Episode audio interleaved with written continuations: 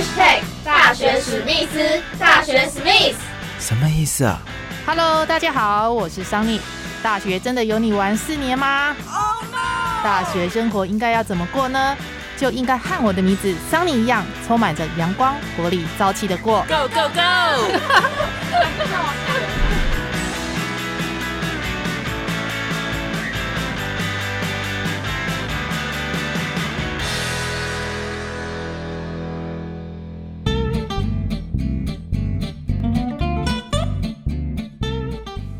Hello，欢迎收听这一集的大学史密斯，我是主持人桑尼。今年度大学学测呢，即将在一月二十二号、二十三号登场喽。那么现在呢，已经进入了倒数阶段。今年学测呢，全国总共有十二万八千多个考生报名了。那么大学学测呢，其实呢，就是在验收高中所学到的知识。那平时呢，要怎么样准备这些科目？要怎么样来念呢，才能拿到满级分呢？今天大学史密斯特别邀请到七步成诗、才高八斗的学姐来到节目当中哦。学姐呢，将以过来人的身份哦，和学弟妹们分享怎么样来准备考试，轻松来应战。我们一起来欢迎这位目前担任城市浪人流浪挑战赛台南区总招。曾经也是成功大学新鲜人成长营第十届的活动长，成功大学单车节活动总招，现在是成功大学不分系三年级的陈怡妮同学。Hello，大家好，我是怡妮。刚上面呢有收到一个好饶舌的头衔哦，请怡妮帮我们解释一下什么是城市让人流浪挑战赛。呃，城市让人它就是一个也是。在帮助呃克服青年迷惘的组织，那它主要服务的对象就是呃十六到二十五岁的青年都可以参加，它是一个比赛，然后呃透过比赛的方式，我们会有三十个任务去鼓励这些参赛者，他们呃可能比如说认识社会上议题，比如说环保或者是街友或者是。呃，认识自己，比如说我们会要邀请他们一起写生前告别书，嗯嗯嗯，还蛮特别的。对，那就透过三十个任务去了解自己跟了解社会，这样。你应该是非常了解国中高中生他们脑袋里面在想什么。那至于这个我们即将举行的这个大学学测的高中生的同学们呢？您觉得新课纲上路以来哦，那教育部一直在强调所谓的考试跟教学呢，要带入这个人文素养的部分。那到底带入人文素养的部分，它跟大学的教育有什么样的关联性呢？嗯，其实我以我自己是一个大学生来讲，其实现在大学很容易发生的情况就是大家呃到了大二甚至大三才决定要转系，像我自己也是大三才决定转系。那呃，归根究底，这个有一个原因，是因为我们在高中甚至国中的阶段，我们台湾的学生很努力在念书，但是念书以外，我们很缺乏认识自己的机会，或是参与一些课外活动的机会。所以一零八课纲跟素养，它主要强调就是鼓励学生，我们除了课本上的东西以外，我们在考试在进大学之前，我们也应该要多花时间了解自己，还有了解。如何生活，如何学习这件事情，嗯哼哼，嗯，对，就是平常在生活当中哦，除了本身的课业所学之外，要注意一些生活的实事的方面的知识。嗯，没错。在申请大学入学所需要的一些学习的历程档案啊，那在念高中的时候，如果一般的高中生他不知道兴趣是哪方面的科目，那要来准备哪些东西呢？或者是说已经知道自己有兴趣的科系，那又要怎么做准备呢？嗯，好，所以分成两个，一个是知道自己要做什么的，一个是不太确定自己要做什么的。那首先是如果是针对已经了解自己有兴趣的方向，我觉得那真的很很值得鼓励，而且其实还蛮稀少的。然后，如果已经有已经有明确的方向的话，当然就是多参与那个方向活动。就举呃医学系来当例子好了，很多人想要去医学系。那除了你的课业成绩当然要非常优秀以外，嗯，可能也要多去参与，比如说寒暑假会有一些医学系他们办的医学营，或者是说平常会有。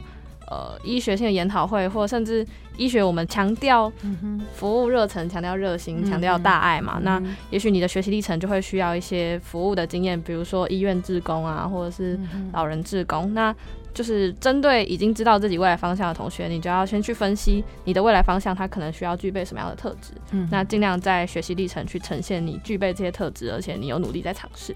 嗯嗯嗯。那如果是呃还不清楚自己兴趣科目的话，我觉得可能可以从你可能比较优势的科目，比如说是数学或者是理化，或者是你其实对文。呃，文学方面、社会方面比较有兴趣，这样去做一个简单的区分。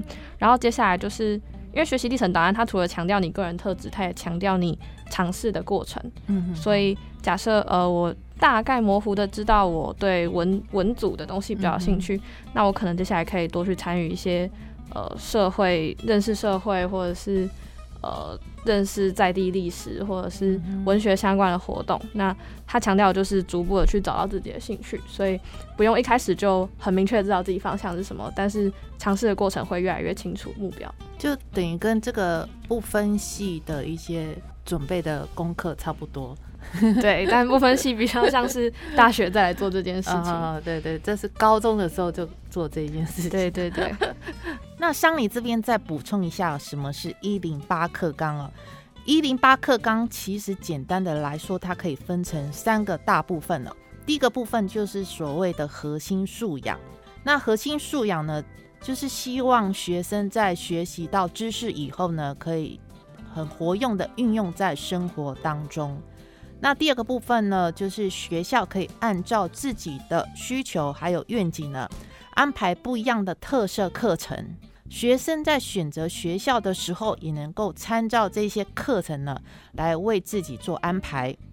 那除此之外呢，学生呢多出了很多自主的学习的时间呢，他们可以自己规划呢，达到一个终身学习的目标。第三个部分呢，就是学习历程档案。就类似像学测需要准备的一个备选资料，他只不过呢把准备的时间呢拉长成为整整的三年。那每个学期呢都会进行一个更新的记录，记录的重点呢包括你上课的一个成绩啊、学习成果，还有参与社团等等哦，可以提供大学作为参考。好的，那我们大学学测啊。就考的这个五大科目有英文、国文、社会，那社会又包括历史、地理、公民，那还有数学、国文写作跟自然这个五个大科目。那平常呢，要呃，以你觉得要怎么样来准备这一些科目，才能够拿到比较好的成绩？嗯，你比较擅长的大概是有哪些科目？可以举例来说一下。嗯，以我比较擅长，我当时英文好像是十四积分，然后社会十五吧。嗯嗯，然后以英文来说的话，我觉得最主要就是。呃，题目的练习，因为英文它毕竟是一种语言，就像我们说中文一样，是语感的方向居多。就也许，比如说我们在写题目的时候，一定会有很多陌生的单字。那其实那些单字，呃，我们并不用每一个都很了解它的意思，但就是呃，累积那个题目之后，就像就像平常说话一样，我们不会了解每个字是什么意思，但是我们听过去大概知道对方要表达什么意思。那我想英文也是一样。那第一个是多阅读，嗯，然后第二个是在阅读的时候不要中断，嗯，然后第三个是在阅读的过程中把不不熟悉的单字标起来，然后等整篇文章阅读完之后再去呃回头去查找那个那个单字是什么意思，嗯哼哼嗯，那透过这样的阅读习惯去累积语感，我觉得对不管是普通的选择题或者是呃占比比较高的阅读测验都会蛮有帮助的，嗯哼哼。我们刚刚提到英文的部分嘛，嗯，那还有社会的部分。社会的话，就是包含历史、地理、公民啊。那你觉得要怎么样来准备？社会的话，我觉得它就比较像是我们对整个脉络的了解，就分成历史、地理、公民嘛。地理就是对空间的脉络的了解，历史是对时间的脉络的了解。那公民比较像是对现在的生活的脉络的了解。所以，呃，历史、地理、公民它虽然比较偏向备课。但以我自己来说，我觉得是以历史来说，我可能就会整理时间轴，然后不同的呃事件发生的前因后果。对，那以地理来说的话，我觉得我会因为地理的细节还蛮多的。那我自己当时准备的方式是会统整一些呃我错的题目的小笔记，嗯，然后你的笔记量累积的多了之后，你就会慢慢梳理出可能，比如说呃农业呃。农呃各国的农业我比较不了解，那我就把这一块回去再重新复习一次。嗯哼，嗯，大致上是这样，这样可能效果会比较好，吸收也比较快一点。那现在距离这个大学学测哦，不到十天的时间了。以你这过来人的身份哦，要建议这些就是要考学测的考生啊，应该现在的话应该要怎么样？呃，心态上面要做什么样的准备，要让自己轻松来应战。嗯，就刚刚三林有讲到轻松应战，我觉得对，轻松是最重要的，就是因为其实也剩不到十天，然后如果你前面。已经花了很多很多的时间，可能一百天、两百天、三百天在准备。那我想最后十天就也就是维持那个准备的节奏就可以了，甚至要比平常更轻松。因为其实压力也会影响我们考试的状态。很多人是到了最后一刻，然后突然身体出状况，那前面的努力就白费了。所以即使剩下十天，我觉得呃维持正常的作息、健康的饮食，然后呃偶尔把你准备好的。呃，总复习的笔记拿出来读一读，我觉得这样就可以了。嗯嗯，对，还是要轻松一点哈，来考试这样子才能达到这个比较好的效果，能到比较好的成绩。好的，那最后有没有这个英利还要再跟我们这些高中生做一下补充的？有没有？补充啊？嗯哼，就我觉得考试只是一个过程，那是第一步，但是考试之后，尤其是像现在一零八课纲，其实更强调。你呃，你怎么对你的未来去做选择？比如说选择科系，你为什么选择这个科系？然后你为他做了什么努力？所以，嗯，考试的占比会越来越低，所以其实也不用把考试看得太太重。对，那了，我觉得了解自己有什么样的优势，有什么样的特质，比考试的分数多少更来的重要。因为你更了解自己，你就会知道自己适合去到什么样科系，什么样的学校。好的，那今天非常谢谢以你来上大学史密斯的节目，谢谢，跟听众朋友们说拜拜喽，拜拜，拜拜。那么在节目最后呢，桑尼在呼吁各位参加大学学测的考生们，在考试之前呢，尽量避免出入人潮拥挤、空气不流通的公共场所。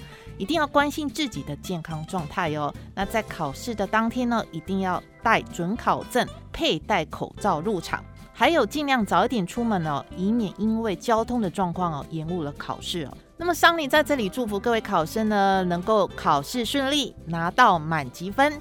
大学史密斯，我们下周见喽，拜拜。